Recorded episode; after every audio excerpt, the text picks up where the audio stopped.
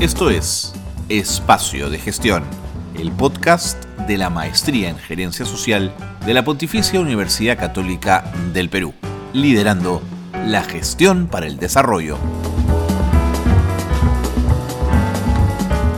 Hola, ¿qué tal? ¿Cómo están? Muy buenas tardes. Bienvenidos y bienvenidas al podcast de la Maestría en Gerencia Social de la Pontificia Universidad Católica del Perú. Bienvenidos y bienvenidas a Espacio de Gestión.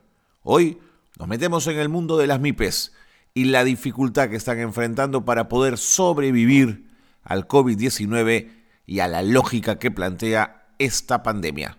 Esto en conversación con Javier Zúñiga, economista. Quédese con nosotros, comenzamos el programa. Nos acompaña en espacio de gestión el economista Javier Zúñiga.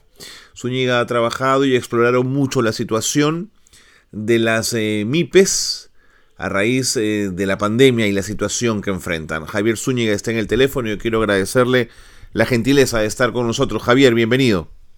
¿Cómo estás, Carlos? Muchas gracias por la invitación y a tu total disposición. Javier, ¿cuáles son los primeros indicadores que manejas, que has eh, detectado, que estudias, que te pueden llevar a tener una suerte de mirada amplia de lo que le puede pasar a la MIPE en el marco de la pandemia? Fundamental es el decrecimiento de la economía, ¿no? Eh, a raíz de la pandemia todo el mundo ha decrecido, se considera que habrá un decrecimiento de alrededor de un 6.5% para el mundo y en el caso peruano eh, estará oscilando entre el 12 al 15% el decrecimiento del 2020. Eso afecta de manera directa, lógicamente, no a la microeconomía y a las MIPES. Y otro factor fundamental es el tema del desempleo. Más o menos se han perdido en los trimestres móviles de enero, febrero, marzo y abril, no alrededor de 2.600.000 puestos de trabajo.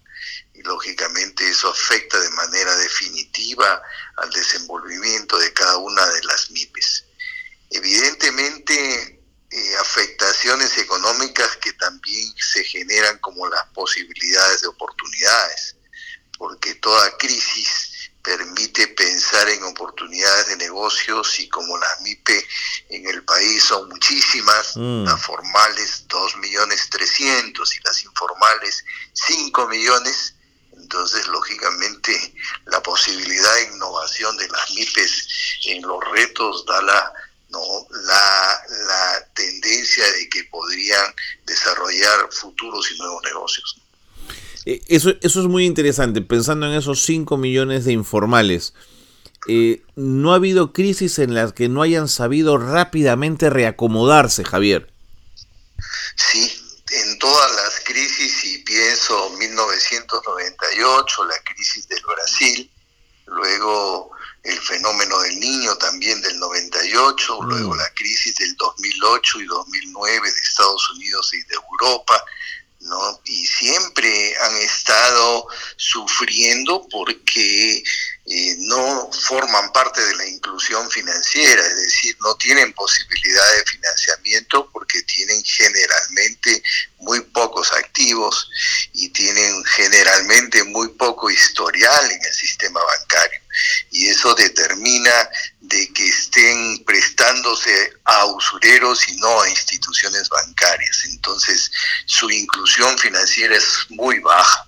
Su formalización también es muy pobre, pero da esta crisis la posibilidad que a través del programa Reactiva se les dé recursos a los informales, salvo se conviertan en formales. Y de esa, de esa manera podamos contar con mayor cantidad de formales. Pero son recursos que el gobierno debería hasta presionar no a las instituciones bancarias para que las instituciones bancarias acudan también a, ayudar a los muy pequeños. Pensar que las CRAC y que las cajas municipales y las entidades financieras chicas y las EDIPIMES le den dinero a todas las MIPES es imposible. De los 2.300.000 MIPES formales, solamente por reactiva se ha dado a 220.000 que no es ni el 10%, mm. y, y, no contamos los 5 millones que son informales. Entonces la idea sería pues pensar no en alternativas no que pudieran darle dinero a las MIPES en el país. ¿Crees que esta es una oportunidad en el marco de esta crisis como para invitar a la formalidad a estas 5 millones de MIPES a partir de un programa muy potente y muy agresivo de formalización? Yo creo que sí, yo creo que en las crisis es en donde se encuentran las alternativas y yo creo que es la oportunidad que tiene el gobierno para tratar de que esos 5 millones se conviertan en formales. Y en las crisis no nace el tema de la digitalización, que es un tema que es oportunidad. En el Perú no es uno de los pocos países del mundo en donde hay mayor cantidad de celulares que de población. y, y, el nivel de internet es 73%, que es altísimo, ¿no? que es casi el nivel de la totalidad del sector urbano. Por lo tanto, alternativas de digitalización pueden ser muchísimas y yo creo que las MIPES no eh, sin invertir mucho dinero, no estoy pensando en que contraten a un ingeniero de sistemas, a un electrónico que los ayude, no. Simplemente hacer negocios con el smartphone, ¿no? o con una laptop, ¿no? y punto y hacer negocios en donde les permita ir creciendo poco a poco. Pero la digitalización, este, a raíz de este COVID que no se sabe cuándo se va a ir, hasta cuando llegue la vacuna tampoco se va a ir, no va a determinar que mucha gente desarrolle negocios y compre productos a través del e-commerce y la verdad que los tres primeros meses de aislamiento ha demostrado que el e-commerce es una alternativa muy potente y se han vendido artefactos electrodomésticos, vestidos, alimentos, hospedajes eh, a doquier como resultado del e-commerce. Entonces yo creo que es una alternativa que pueden pensar perfectamente las pequeñas empresas, no pensar en la posibilidad de tener un local y un negocio fijo, sino en hacer negocios a través del e-commerce, porque las alternativas las hay y en el Perú son bastante abundantes. Javier, ¿la MIPE informal peruana es, es rural o es urbana? Fundamentalmente urbana, fundamentalmente urbana. No, generalmente la innovación y ese chip de hacer negocio al peruano se le da cuando cae en la zona urbana. Mm. Cuando está en la zona rural no tiene pareciera que el chip, porque más, más está en la actividad de la agricultura. ¿no? Y cuando llega a la ciudadanía es cuando empieza su despertar innovativo. ¿Y, y suelen ser empresas familiares? Fundamentalmente fundamentalmente empiezan siendo empresas familiares y por eso es que son informales, porque si esas empresas van a pagarte seguro social, te van a pagar CTS y van a pagar impuestos y van a pagar el impuesto por la licencia y van a pagar, no si compran un activo predial y arbitrios, mueren, mueren. Yo creo que la otra alternativa para que el informal se convierta en formal, es decir, durante cinco años no pagas nada de impuestos. Claro, tiene que ser una cosa así muy agresiva, ¿no? Por supuesto, tiene que haber. La verdad es que esta pandemia, y si uno analiza todo lo que han hecho todos los países del mundo, sin pensar en el modelo económico, por favor, sino lo que han hecho Alemania, Italia, mm. España, Chile, es primero dar dinero dar dinero porque todos se aislaron. Algunos dieron dinero en efectivo, otros dieron bolsas de comida. Y lo segundo es apoyar, apoyar a las empresas. En Italia, los restaurantes que no están trabajando le están dando el 40% de sus ingresos. 40. Tú dirías, pues eso no es nada, pero por lo menos es algo. No estás trabajando, aquí está tu 40% de tus ingresos. Y de esa manera tratan de que el restaurante no cierre. Entonces son alternativas que se están haciendo porque la pandemia nos ha matado. Esto es una guerra. ¿no? Y esto es un tema mundial. ¿Cuándo, una, ¿Cuándo la economía mundial iba a decrecer 6%? Nunca, mm. nunca, nunca. Y esto es a nivel mundial. ¿Cuándo iba a crecer China? Uno. Nunca. Si Si China siempre crecía alrededor de seis y medio, llegó a crecer hasta 12. Uno este año, uno, uno. Entonces, pues, sí, definitivamente es una pandemia que ha matado al mundo en general, ¿no? Javier Zúñiga está conversando con nosotros en espacio de gestión. Le voy a pedir que me espere un ratito en el teléfono. Vamos a hacer una pausa para ir con las noticias de gerencia social y regresamos en un instante con el Javier. Quédate con nosotros, por favor. Pausa y volvemos. Esto es Gerencia Social Noticias. En México, la Universidad Autónoma de Chiapas y la Municipalidad de Barriozábal firmaron un convenio colaborativo para la ejecución de acciones en los campos de docencia, investigación y servicios profesionales para la capacitación de funcionarios de la Administración Pública Municipal. Con esas acciones espera el fortalecimiento de los municipios y el desarrollo de una gerencia social y la administración pública. Los profesionales con ese perfil brindarán servicios en localidades donde se favorecerá la gestión administrativa y la organización social. La Contraloría General del Perú y la Organización Latinoamericana de Entidades Fiscalizadoras Superiores de Control presentaron un observatorio para fiscalizar el gasto público en la lucha contra el COVID-19. El portal busca que a nivel eh, mundial entidades fiscalizadoras repliquen buenas prácticas para enfrentar la pandemia y hacer uso correcto de bienes y fondos públicos. Dentro de las medidas tomadas por los gobiernos está reforzar la capacidad del sector salud, aislamiento social, la reactivación económica e iniciativas sociales para aliviar la disminución de ingresos en los hogares.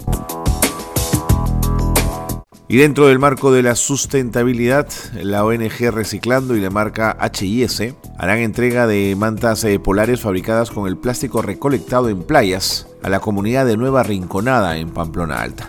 Durante los primeros meses del año, la firma logró recolectar gran cantidad de plástico que fue provisto a la ONG, la cual trabaja en productos de impacto social dirigido a poblaciones vulnerables.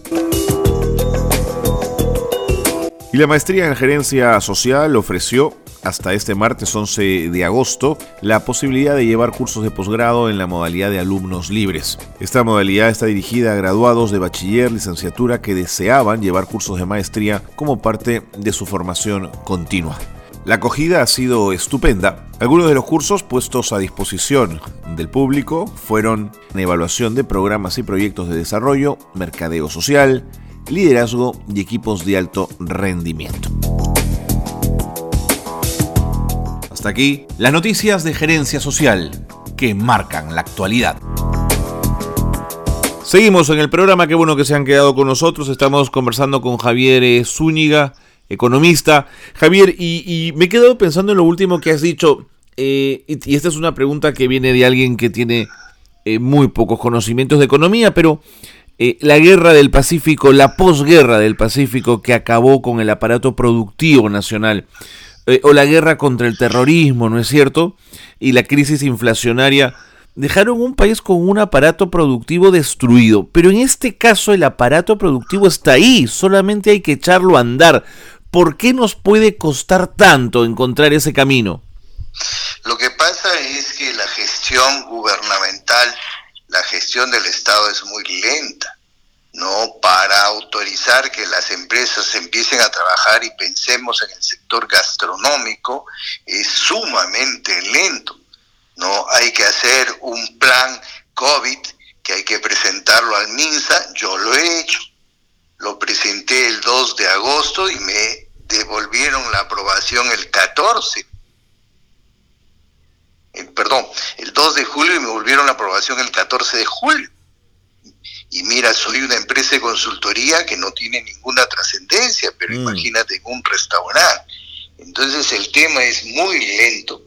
Yo creo que la economía tiene que empezar a activarse, tenemos que cuidarnos todos. Yo sé la importancia que la salud es primero y segundo la economía, pero hoy en día está tan tocada la economía que pues hay negocios que han cerrado y han quebrado, que no pueden continuar. Imaginémonos en una pollería ubicada en cualquier distrito de la ciudad de Lima, pues ya después de estar tres meses sin recibir ningún ingreso, no puede pagar ni el local. de ninguna manera, ni tampoco la luz, ni el agua, ni, ni, ni los impuestos municipales, de ninguna manera, si no tiene ningún tipo de ingresos.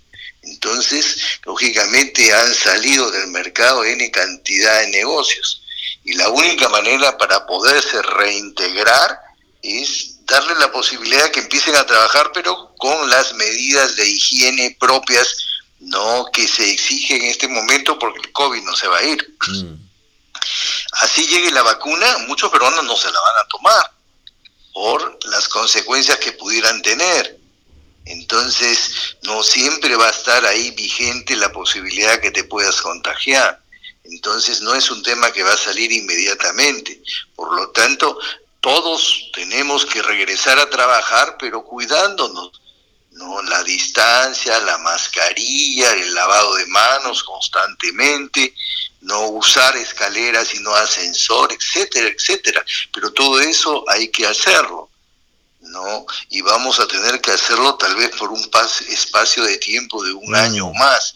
Y la economía tiene que regresar a trabajar, ¿no? Y tiene que regresar a trabajar inmediatamente porque en este momento estaremos pues alrededor de un 60%. Nos falta un 40% y ese 40% es clave. ¿no? Por ejemplo, hay sectores como el sector construcción, no está trabajando. No está trabajando no está trabajando, ves edificios paralizados en la ciudad de Lima, uno que otro trabajando, pero no totalmente. Mm. Entonces, pues, y lógicamente no lo están haciendo porque no habrán recibido la autorización del Ministerio de Salud o no habrán colegiado todas las exigencias de salud que se exigen. Javier, no está trabajando. ¿Y qué fue de los empeños eh, de la gran banca al crear las financieras famosas que se suponía iban a conocer mejor al cliente MIPE, iban a estar más cerca de él, la posibilidad de préstamos se iba a activar? Mira, yo creo que la única que ha tenido una fortaleza muy fuerte es el banco más grande del país a través de el Mi Banco, que es el único que creo que ha llegado hasta este, la eh, pequeña y microempresa, pero eh, declaraciones del día de ayer en un medio de comunicación del gerente general hablaba de que llegarían a 20 mil empresas. Claro, 20 mil empresas es nada frente a 2 millones 300 mil y el resto de bancos eh, han utilizado el programa de reactiva para prestarse a sus relacionadas algunos y mm. otros para prestarse a grandes empresas. Y ha habido grandes empresas que han trabajado, no han perdido ningún día durante los 107 días de aislamiento y han recibido los 10 millones de soles. Bueno, bien para ellos, no los juzgo pero el asunto es que la gran empresa tiene que bajar, no, eh, perdón, el gran banco tiene que bajar y prestarle a las MIPES. Pensar que solamente lo van a hacer las cajas municipales, las CRAC, las entidades financieras, es imposible. Las MIPES terminan pidiéndole prestado a usureros que cobran tasas de interés salvajes. Javier, he visto que vas a tener una reunión, una reunión digital, un webinar, como le dicen ahora, sobre este tema. Cuéntanos. Bueno, eh, es una invitación, una fina invitación de la Cámara de Comercio de Lima a través del gremio de pequeña empresa que me invita para presentar ¿no?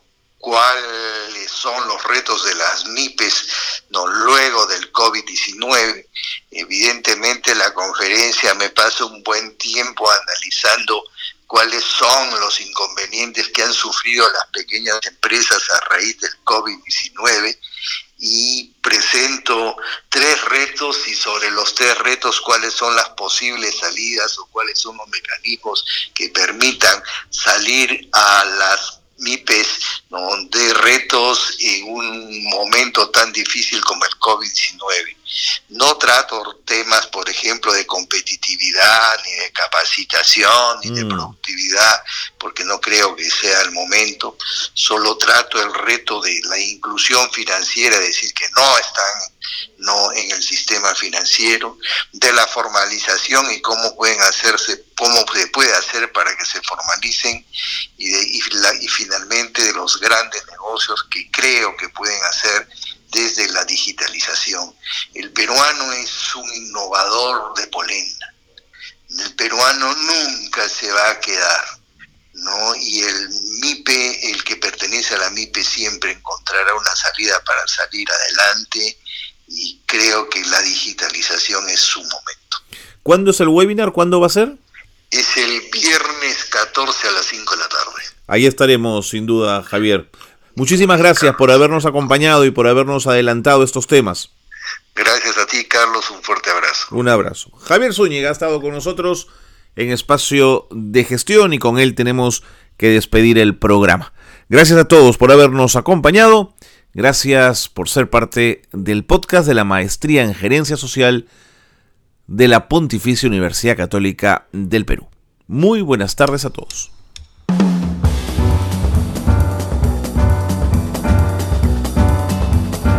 Hasta aquí una nueva edición de Espacio de Gestión, la gerencia social liderando la gestión para el desarrollo.